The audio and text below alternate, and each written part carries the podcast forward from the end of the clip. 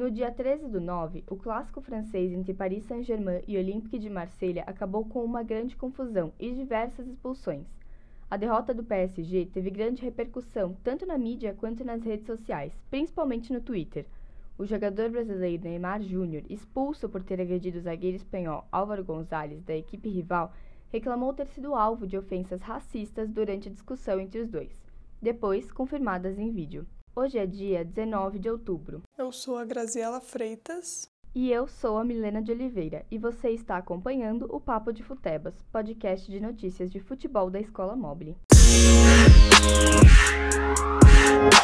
O atacante do PSG se manifestou no Twitter a respeito do ocorrido, escrevendo que, abre aspas, o único arrependimento que tenho é por não ter dado na cara desse babaca, fecha aspas, se referindo ao zagueiro.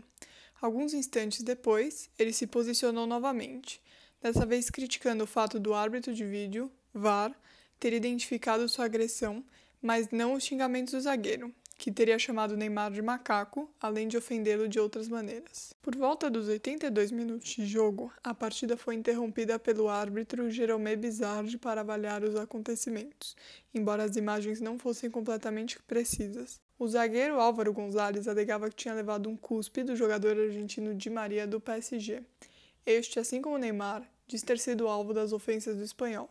No final do jogo, Neymar seguiu discutindo com o zagueiro que o teria xingado, ficando cada vez mais nervoso. Como resultado disso, o brasileiro se exaltou e deu um tapa no rosto do espanhol, o que levou à sua expulsão após a consulta do VAR. O diretor do PSG também se pronunciou, dizendo que não cabe a ele comentar o ocorrido, mas que há imagens da televisão e o áudio que serão utilizados no julgamento do defensor do Olympique de Marselha, Álvaro Gonzalez, por sua vez, utilizou o Twitter para se defender, vinculando uma foto com seus colegas de equipe negros, dizendo que, abre aspas, não existe lugar para o racismo, fecha aspas, além de seguir provocando o brasileiro pelo resultado do jogo. Muitos internautas reprovaram a atitude do jogador espanhol. Neymar, inclusive, respondeu a esse tweet, dizendo que, abre aspas, você não é homem de assumir o teu erro. Perder faz parte do esporte. Agora, é insultar e trazer o racismo para nossas vidas, não. Eu não estou de acordo. Eu não te respeito, você não tem caráter. Fecha aspas. Atos e falas racistas não são novidade no futebol. Pelo contrário, têm se tornado cada vez mais frequentes. Em 2014, por exemplo, o jogador brasileiro negro Daniel Alves foi atingido por uma banana enquanto disputava um jogo de futebol na Espanha. A fruta, que foi lançada por um torcedor, foi comida pelo atleta em campo, como resposta. Depois, em uma entrevista, ele disse: Estou na Espanha há 11 anos e há 11 anos é desta maneira. Temos que rir dessa gente atrasada. Acontecimentos como os descritos acima ocorrem constantemente como reflexo, principalmente, do racismo enraizado em nossa sociedade.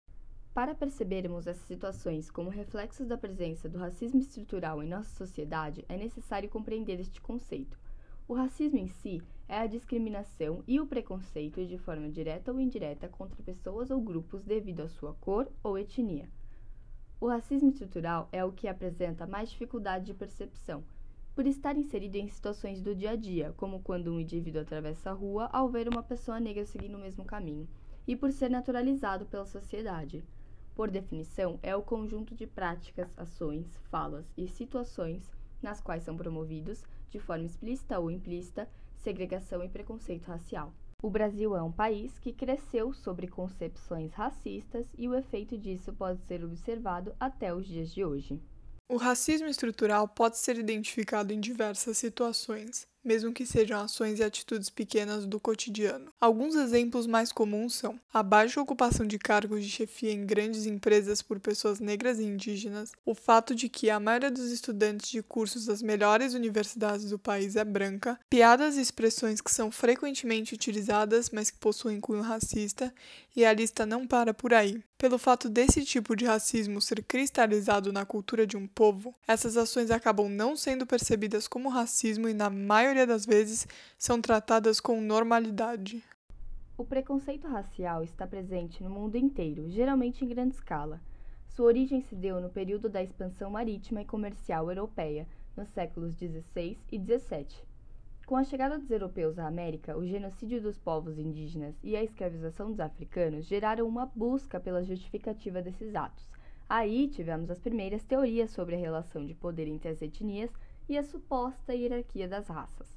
Ou seja, a Igreja Católica precisava explicar aos seus fiéis os motivos pelos quais a raça branca seria superior à raça negra e à raça indígena, utilizando como principal argumento que, abre aspas, era a vontade de Deus, fecha aspas. No Brasil, as causas principais do racismo, não só estrutural, podem ser associadas ao passado de colônia do país e ao longo período de escravização de povos africanos para servirem de mão de obra para as atividades coloniais. Mesmo com a Lei Áurea, o problema da desigualdade racial seguiu muito forte já que não houve preocupação com a inserção de escravos libertos na sociedade. Os ex-escravos não tinham nenhuma forma de acesso ao mercado de trabalho, à educação e a direitos básicos, como comida e moradia. Isso resultou na consolidação de uma sociedade em que pessoas negras se encontram marginalizadas, algo que perdura até hoje. A partir daí, surgem movimentos que tentam combater o racismo estrutural. O movimento Black Lives Matter, traduzido para Vidas Negras Importam em português, tem crescido, principalmente com os atos de violência policial que recentemente ocorreram nos Estados Unidos. O grupo defende a igualdade social e realiza protestos pacíficos pelo mundo inteiro.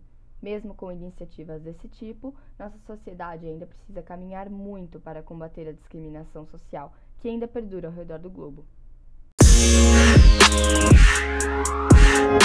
Bom, como já explicado anteriormente, o racismo estrutural é responsável por afetar a vida de pessoas negras em vários países há muito tempo. O Brasil, por exemplo, tem um histórico escravocrata muito extenso e o pensamento da época de que pessoas de pele de cor preta seriam inferiores permanece em muitas mentes até os dias de hoje. No futebol, isso não é diferente. Muitos jogadores são julgados em campo não pelas suas habilidades, mas sim pelas cores de suas peles. Goleiros, zagueiros e atacantes negros são criticados, principalmente pelas torcidas, por serem negros. A falha de um goleiro em campo, por exemplo, muitas vezes não é associada à falta de treino ou de habilidade, mas sim ao excesso de melanina em sua pele, que é o que aconteceu com o ex-goleiro do Santos, o Aranha. Numa partida contra o Grêmio, ele foi xingado pela torcida gremista de diversas expressões de cunho racista, como preto fedido. Além de xingá-lo, os torcedores fizeram um rápido coro que imitava sons de macaco para o goleiro. Fora dos campos, o racismo persiste. Pessoas negras são barradas de entrar em lugares, são perseguidas e revistadas em supermercados e até mesmo questionadas por policiais e cidadãos quando dirigem, por exemplo, um carro de marca. Tudo isso apenas pela cor de suas peles.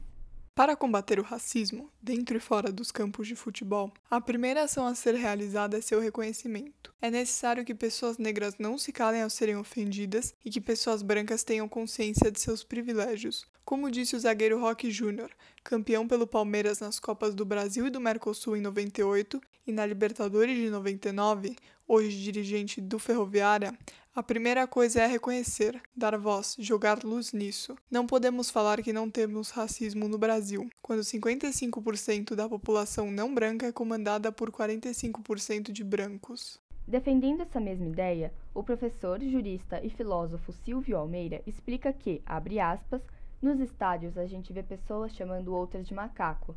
Nas ruas vê o extermínio da população negra pela violência policial nas estatísticas, vê que poucos chegam aos cargos de alto escalão.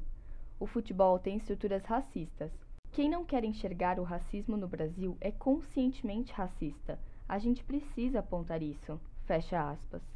Para terminarmos esse episódio do Papo de Futebas, decidimos dedicar uma mensagem de apoio ao atacante Neymar, ao lateral Daniel Alves e ao ex-goleiro Aranha e a toda a comunidade negra. Vocês não estão sozinhos nessa luta.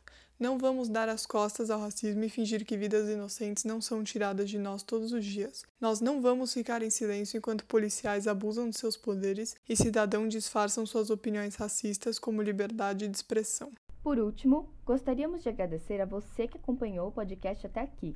Esperamos que todos os ouvintes possam refletir a respeito desse assunto tão delicado e repensar as suas atitudes.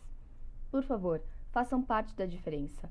Por um mundo melhor em que todos possamos ser tratados de maneira igual, sem distinção por gênero, cor da pele, orientação sexual, entre outros. Muito obrigada e até a próxima!